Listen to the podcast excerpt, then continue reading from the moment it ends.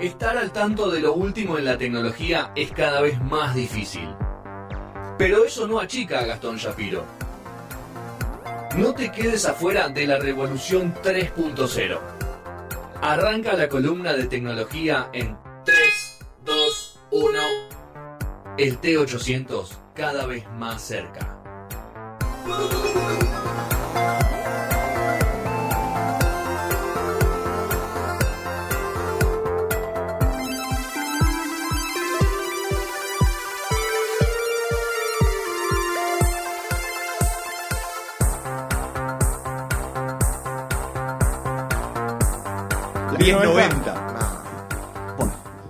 Mirá vos.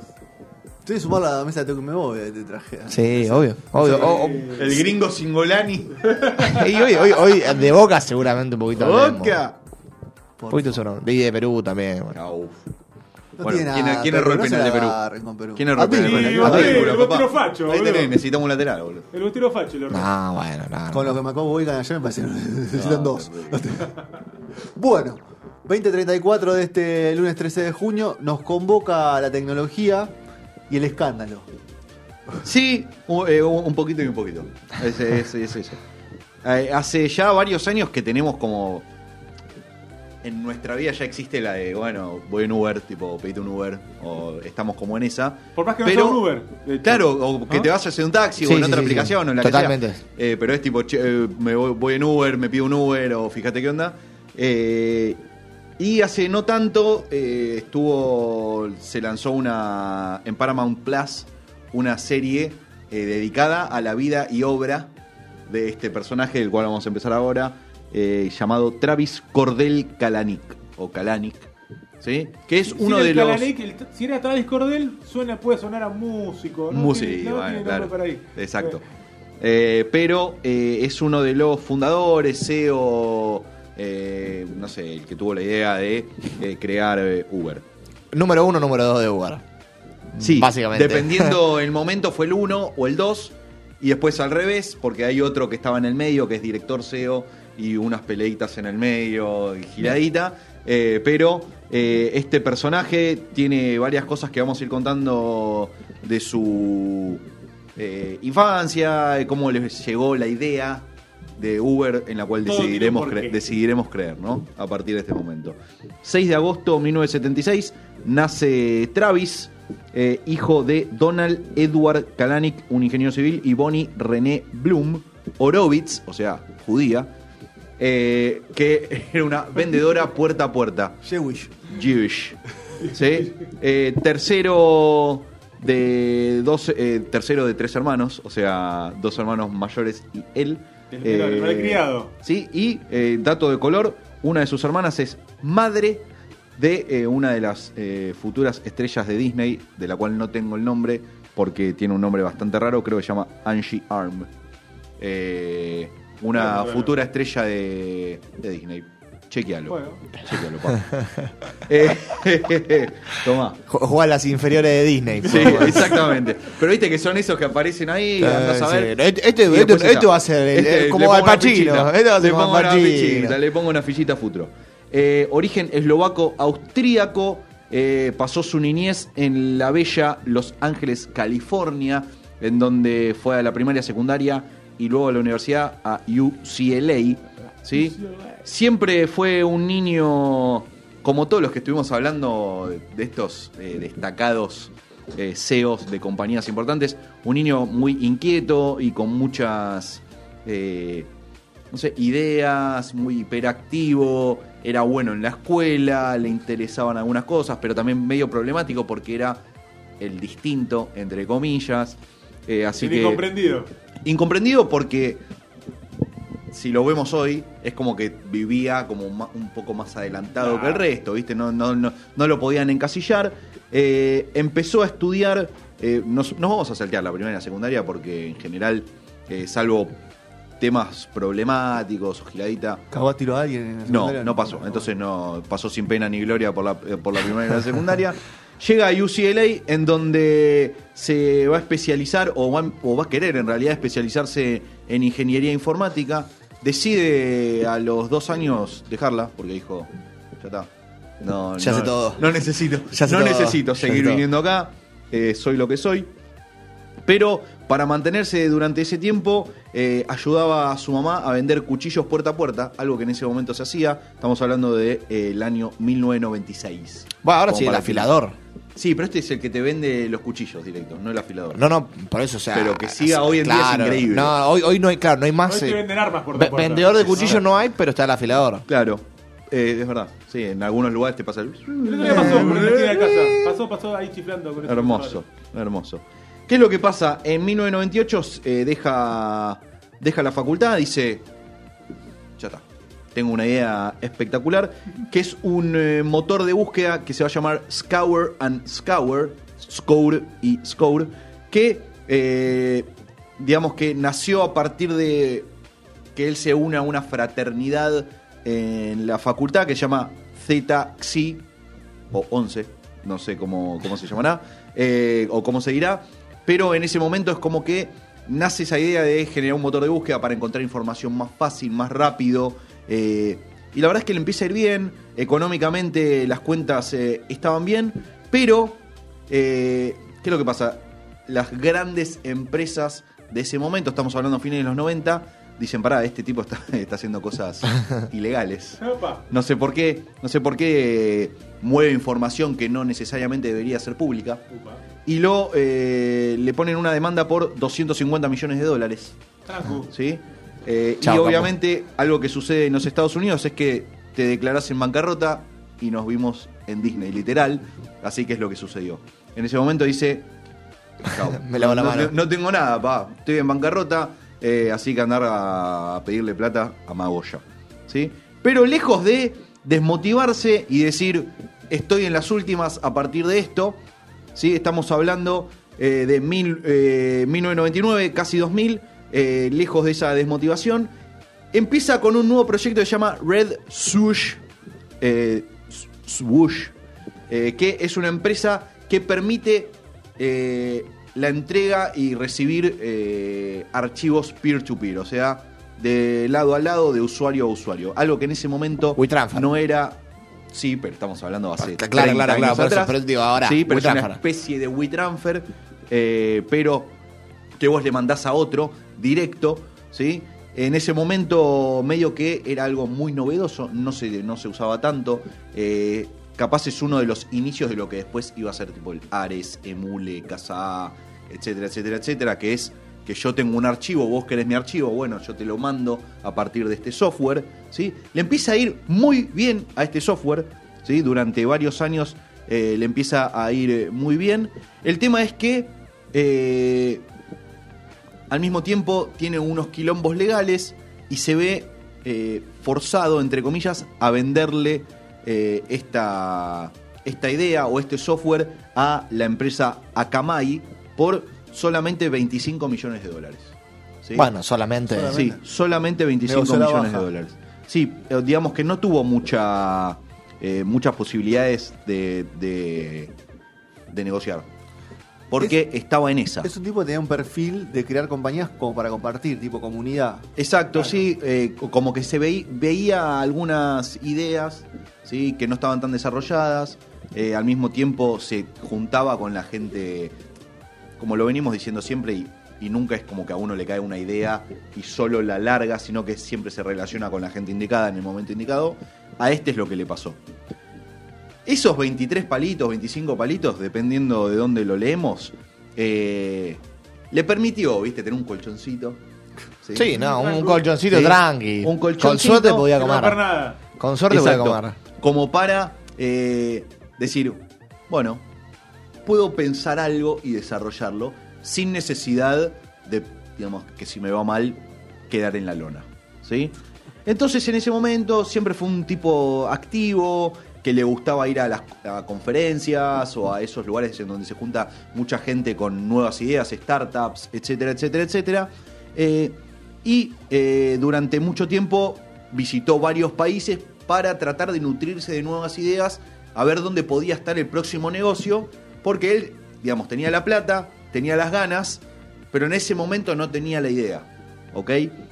Cuenta la leyenda que en una conferencia en París 2008, eh, se sintió, digamos, sintió la necesidad de crear eh, Uber, que es lo que nos trae aquí, y por eso hablamos de este personaje, porque necesitaba encontrar un servicio de transporte de forma más innovadora, sin necesidad de usar taxistas, eh, que te, lleven por todos lados y que no sepas qué onda, no sepas quién te viene a buscar, no sepas qué onda el auto, eh, cómo trató a la gente anterior, que vos le dejes un comentario para ver qué onda, que sea seguro, rápido, etcétera, etcétera, etcétera. Porque, ¿qué es lo que pasó? Llegó él a París y se dio cuenta que para ir a, la, a esta conferencia a la que tenía que ir, se subió un taxi que le terminó cobrando como 800 dólares. No. ¿sí? Para llegar a la conferencia. Obviamente que se dio cuenta que lo estaban choreando. ¿sí? O sea, que Puede era- decir que solo de acá, loco. Es, es ¿eh? más que todos mis ahorros el taxi eh, que, bueno, que pago, estaba, muchacho. estaba en esa, ¿sí? Eh, se da cuenta que Uber es una buena idea, ¿sí? A partir de ese viaje trunco o esa, digamos, esa experiencia rara que le tocó vivir a partir de llegar a, a la ciudad de París. Y eh, se le ocurre, digamos, iniciar con el proyecto de Uber Cab, ¿sí? Eh, para eh, tratar de simplificar lo más posible el tema de los viajes, digamos, de corta, corta distancia. ¿sí? Para esto se va a sumar con otros dos emprende- emprendedores que se llaman Oscar Salazar, o Oscar Salazar, no lo sabemos, y Conrad Willem. ¿sí? Y eh, solamente tenían previsto que sea una aplicación para móviles Android. ¿sí? Empiezan ¿sí? a, empe- a utilizar o a pensar la aplicación. En principio, solamente se, esto no lo sabía, pero solamente podías pedir Uber a partir de un mensaje de texto en el que vos solicitabas que necesitabas un. eh, ¿Qué te entendí? eh, ¿Y quién te entendía ahí? bueno, el- la aplicación funcionaba como vos como usuario mandabas un mensaje de texto a la aplicación, digamos, y esto te, te linkeaba con eh, un taxista que te hacía el viaje. Digamos que, bien. se- que aparecía como el intermediario, digamos. ¿sí? Eh, entonces es como que eh, le agarraba la ruta más sencilla o digamos el linkeo más fácil con el taxista que estaba más cerca. eh, como que empezó a funcionar de esa manera. Como, a ver, como un radiotaxi cuando te atendía Claro, la recepcionista. claro. Exactamente, pero en este caso te saltías a la recepcionista y es como que este software lo que hacía era que te linkeaba directamente con el taxi que más cerca vos tenías. Y al taxista le servía porque estaba más cerca de ti. Básicamente como ahora, pero por un mensaje de texto. Exacto. Bien. Es que pensarlo hoy en día es todo Era lindo de la radio. Eh, es- Era lindo Eh, la radio, ¿no? Cuando te fumabas todo- todos los viajes que pasaban por. ibas en el taxi. Es y te- Muy bueno. Juan B. Y Justo se peleaban a veces, ¿viste? Juan B. entre Justo. ellos. vos sacaste- Ah, y Era muy se bueno peleaban cuando los se viajes. peleaban sí. entre un, eh, otro conductor En Menal de y- Córdoba, en Menal de Córdoba. No, ya levantó. En Menal de Córdoba, en Menal de Córdoba. en Menal de Córdoba. Sí, sí, que te tenían ahí con la radio tuki tuki tuki. Claro, hermano. Es terrible que este muchacho hizo dos años de facultad nada más. O sea, se salteó toda la carrera de ingeniería Mirá con informática. esto, Chicos, no estudian. Chicos, ese es el mensaje. Ese No, es el no, mensaje no. final de esto, ¿no? Eh, ¿Qué es lo que pasa? Como toda empresa o como todo eh, CEO eh, al que le empieza a ir bien, obviamente que se empieza a consolidar en Silicon Valley, ¿sí? lugar eminencia de todos estos tipos de startups. ¿Y qué es lo que sucede? Ah, eh, ¿qué es lo que sucede? Es que Silicon Valley o toda esa zona es un lugar donde hay mucho tráfico y es muy difícil llegar de un lugar al otro si vos no tenés transporte propio. ¿sí? Entonces, obviamente, ¿qué es lo que sucede? Está en el lugar correcto, en el momento correcto, con la idea correcta, ¡pum! La rompió. ¿sí? Le empieza a ir muchísimo mejor, crea un impacto increíble a nivel mundial, ¿sí? Porque pega un salto de calidad terrible, porque era una idea que hasta ese momento no existía. ¿sí? Esto a nivel mundial es, es- es- con el tiempo, ¿cuánto, cuánto tarda un poco en. Es- eh, a ver, el tiempo fue tan, el tiempo fue tan corto. es decir, elevar la, la masa. Claro. Sí, sí, es que el tiempo fue tan corto porque estuvo en el lugar indicado en el que tenía que explotar. ¿sí? Tuvo suerte, entonces, Gastón. la- Siempre hay todos una- siempre, siempre hay siempre hay una, Sí. una- un La que le faltó a. Bielsa en el 2002. Sí, exacto. Pero ¿qué le pasa? Yo me imagino que si nosotros hubiésemos tenido la idea acá Sí, en Buenos acá. Aires, ¿sí? capaz no hubiese tenido el mismo éxito, o sí, pero las conectividades eran otras, ¿viste? La, la necesidad de viajar en taxi era otro. Estuvo en el lugar indicado. eh, la realidad es que en eh, San Francisco siempre hubo como una disconformidad muy grande con el tema de transporte de taxi, y esto lo venía a solucionar. Entonces, eh, nada, se encontró como un- con gente que necesitaba, él tenía la, sol- la solución, cayó, pum, explotó. Fue la verdad es que como un, eh, como decía Sergio, fue muy, muy rápido. Claro, claro. Sí, no, no es que pasaron meses o años eh, o lo que sea. Eh, ya para el año eh, 2010, eh, hasta digamos, est- este primer personaje del que estamos hablando ya tuvo contacto con Obama, ¿sí? O con gente relacionada a todo el obamismo, ¿sí? Eh, porque, ¿qué es lo que pasa? Eh, eh, agarra a alguien como parte del- de la comitiva de Obama, eh, se lo trae a laburar con él para empezar a, a generar todo lo que tiene que ver con eh, tratados o contratos, porque obviamente tenían que eh, seguir muchos, muchos contratos para poder participar en todos lados. No es que venís y vos propones algo nuevo y funciona porque sí. Entonces se lleva a Ryan Graves eh, y lo toma como director eh, general eh, y después termina siendo el CEO de Uber, ¿sí? Que es este que le, digamos, le chupa a Obama o a su, o a su entorno. En esta primera ronda de, de inversionistas, digamos, Uber Cab eh, solamente recauda 1.25 millones de dólares. ¿Ok? ¿Qué vos decís? Mm, Sí, sí, tipo, sí. Es mucha guita, ¿no? Pero la verdad es que esperábamos eh, más, algo un sí, poquito más, más piola, ¿viste? Es como que no, no pasó tanto. Y la de ellos no la ponen, ¿no? Lo de los 25 palos, eso no, lo, no, la pone- no pone yo creo ahí. que- Ese yo creo que en el colchoncito, ese colchoncito En el medio ese. pasó, pasaron algunas cositas. El tema de todo esto eh, es que obviamente explota después. Hoy es una empresa valuada en 50 mil millones de dólares. ¿sí? Una guasada total. Eh, pero en el medio pasan algunos quilombitos, porque esto... Claro, esto pasamos de 2008-2009 a 2015, tiene que ya vale cerca de 50 mil millones. Vos decís en el medio, tipo, ¿qué fue todo ascenso? ¿Fue todo buenísimo? No. ¿Sí? Porque como yo le decía hace un rato, estaba pensada o era una aplicación que solo estaba pensada para Android. Android. ¿Ok? Cuando baja o cuando en realidad se empieza a ofrecer en todo lo que es iOS o en los dispositivos de Apple, ¿sí? Durante un momento, durante un tiempo estuvo todo bien, fenómeno, funcionaba bárbaro, genial, pero salta la ficha, ¿sí? Que Uber eh, lo que hacía era traquear el movimiento de todos los que tenían descargada la aplicación, ¿sí? Estén en un Uber o no, y una vez que tengas tu, tu aplicación, si vos la eliminabas, la recontra eliminabas, no la tenías más en tu cuenta, en tu celular, qué sé yo, te seguía traqueando igual. Era como un virus. Sí, sí, pero que sabía dónde estabas todo el tiempo. Era más peligroso que un virus. Sí, sí. y tenía tus datos de, digamos, de, de todo, boludo. O sea, sabía geoposicionalmente donde vos estabas. Tremendo. Muy polémico, recontra mega polémico. Tim Cook, CEO de Apple, eh, mantiene una charla no tan amistosa con, Le puso, con el Travis. le puso el fierro arriba de la mesa. Más, a sí, yo creo que sí. O en realidad no, ¿viste? Porque Flaco, acá, acá se termina todo. Acá- Acá, se termina acá a todo. ver qué onda. Como negoció Barrio Nuevo con. Vos querés seguir, eh, no me acuerdo querés seguir en con este Armandós, negocio. creo, creo que fue Armandós, ¿no? Que le, puso, que le puso el arma de la mesa. ¿Vos, vos querés seguir en este negocio? Cortemos con esta. Y obviamente que no, digamos, no le quedó otra que cortar con esa historia, pero Uber quedó como, En bola, porque como ligada, quedó como ligada, digamos, a algo Heavy, mega muy heavy. polémico. Sí, sí, sí, sí, sí, sí, sin claro. dudas. Durante mucho tiempo tuvieron que, eh, digamos, dar pruebas de fe de que, De que no, no, lo claro. estaban haciendo más. No te estamos sí, pero ya estaban como, digamos, con manchados. Muy flash, esto, Sí. esto nosotros ni enterados de todo esto. En su momento no estábamos ni cerca acá de. Bueno, la realidad es que fue tipo algo muy, muy grosso que pasó no, en ese no, momento. pero digo que acá no estaba Uber. Eso voy. O- Es, es lo que yo te iba a decir. Yo Claro. creo que para el 2015 eh, Uber en Argentina no existía. por eso digo, ni nos tocaba esto. total, Eso voy. Total. No, Claro. nosotros, no la, nosotros la vimos después. Claro. ¿sí? Eh, No nos llegaron a rastrear a nosotros. Claro. Creemos. Creemos, No claro, obvio, obvio, No lo obvio. sé, siento, siento que capaz sí.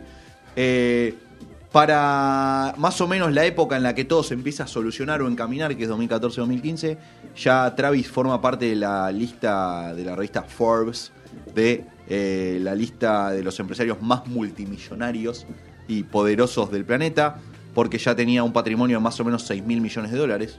No me Tranqui. parece tanto. Bien. No, claro, no. Ponele. No, los 25 palos de antes quedan. Total. Sí. Que- Sí, quedan es una locura. al lado. Es una locura total. Una. Ves una montanita y la otra. Eh, para ya el 2015, Uber empieza a pegarla mucho más, ¿sí? le empieza a ir mucho mejor. Sobre todo porque eh, se, adu- eh, se, se junta con un motor de, de búsqueda chino que se llama Baidu. ¿sí? Y como consecuencia de eso, Uber llega a China. Un antes y un después en la historia de, duda. de esta aplicación, ¿sí? porque obviamente le hace pegar un salto de negocio de locos. O sea, en la actualidad, para que se entienda, está en más de 350 ciudades, 58 países. ¿sí? Es una total locura. Eh, con la, digamos, eh, lo que tiene en mente para futuro es que para dentro de 15 años ya Uber directamente no necesite tener eh, conductores, sino que sean todos autos automatizados. ¿sí? Ya esto ya está generando polémica hoy con los conductores de Uber. Claro, imagínate. Así que imagínense lo que se viene con todo esto, porque Uber plantea saltearse a la gente que maneja. ¿Ok? Pero vamos a ir a lo importante. Nos queda. Queremos sangre para el final. No, No, la sangre queda después. No me la el container. lunes que viene. Yo pensé que era más tranquila la vida de Travis. No, no. ¿Qué pasó? ¿2016? ¿Qué? Llegó acá a Argentina. Ah, bueno, ahí va. Arrives Argentina. Ah, arrives. O sea, Sí, falta, Uber arrives. falta la llegada a Argentina y la sangre. No queda. No, no. No sé si hay sangre. Yo porque quiero ver- esto Uber- más que polémico nivel sangre es polémico nivel maltrato. Ah, yo creo que Uber Eats va a aparecer. Aparece en un momento. Sí. Pero es mucho después. Y hay, y hay cosas de Uber que nosotros no sabíamos que existían. Uy, Uber Eats, que, ¿cómo es la onda? ¿Van a venir la comida volando sola directamente? No, Uber Eats. eh, Sí, no, no, pero digo, si a futuro piensan automatizar los autos, pedís una manzana y viene la manzana Boludo, volando. y un dron, boludo, te lo lleva a tu casa. Ah, también, sí. Sí, sí. Y hay, y hay algunas cosas que. llega a vos en un dron también después. Sí, sí, pero nosotros no, no, no creo que veamos algún un par de servicios de Uber que tienen que ver, por ejemplo, con eh, el alquiler de helicópteros. Sí, eso no creo que llegue, pero hay en otros El lugares. dron es un chiche que me compraría. Lo- no me lo compro porque le hace mierda. Sí. Voy a ver es si un tengo chiche para que me cuento compraría. algo. El, yo el dron no, no sirve para nada. Na- algo fu- ya está fuera de contexto, ¿no? Eh, hace un par de años cuando me fui de viaje compré un dron para el viaje. Lo usé dos veces. ¿Y lo Sí, tenés en tu sí. casa? No, lo vendí cuando volví. Ah, lo vendiste. Sí. ¿Me pido un helicóptero? A ver, para. Pedítelo, A ver. pedítelo. En San Pablo debe haber helicóptero porque tiene el mayor tráfico del mundo de helicópteros. Exactamente, sí, sí, porque Kobe también porque es alquiló muy un seguro. helicóptero. Kobe Bryant. Sí. Y ¿Sabes que lo Carlito- pensé que no lo voy a hacer y te cobro y Carlitos, Carlitos Junior Sí, también. bueno, también, sí. Sí. El dueño de Banco Macro también. Sí. Ah, sí, sí, sí, sí. Los alquilaron o no eran de ellos. El de Kobe me parece que era de él, ¿eh? Sí, sí, sí. Sí, así bueno. Eso- No, Mira, no, los pero no- millonarios no los tres. compran cosas, ¿eh? Ojo, los millonarios no compran, ¿eh? ¿No? Todo de canje, sí. El Bueno, puede ser, puede ser. no. Parece que sí. Inche- inchequeable, pero sí, parece que sí. Eh, pero sí, hay, hay algunas cosas que... eh, Qué oscuro se pusieron. Que oscurecen a, a Travis. Bueno, ¿sí? vamos a ver eso. el Eh, que que si quieren lo dejamos para... Que la Es que hasta acá viene bastante tranquilo. No, te, te conté la historia de La- Uber. la positiva. o- o de cómo ¿Tenés algún plan en el feriado para hacer o...? lo vamos a char- a charlar en privado. Pero capaz el lunes que viene venimos con la parte 2 de Travis Kalanick. de Travis Kalanick. Bueno, eh, ¿algo más que quieran decir? ¿Qué tenemos? ¿Hay una grilla de lo que se va a hablar? Por supuesto, por supuesto. Si bien al de aire boca. decimos boludeces, eh, vienen primero preparados. Sí, vamos a hablar de un poquito de Perú, Australia. Vamos a hablar del de clásico. mierda, ¿no? Sí, pero vamos a hablar del clásico santafesino también, partidazo. Eh, y Kevin trae, trae algo especial. Las cosas especiales de Kevin, yo no me meto. No sé qué pueden ¿Y de ser. los Palmeras en España que estuvieron con Alfonsín, esas cosas van a hablar también, ya que hablan de Santa Fe? Y por ahí Kevin lo trae. Por eso te digo, Kevin va a traer cosas raras. En la- el viernes hablamos. Cosa rara. Cosa El, el viernes hablamos de la historia de- del petróleo en, en la cancha Unión, la cancha de Colón. Ah, no te digas ese dato. No. Yo te la inundación. Bueno, Bush, no, Bush en un momento dijo. Vi el video, no lo terminé de ver. Ah, o sea, ok. lo- vi la placa. Bush en un momento dijo que iban a bombardear todos los lugares donde había petróleo. Entonces los de Colón vivo puso una bandera Bush, hay petróleo en la cancha Unión.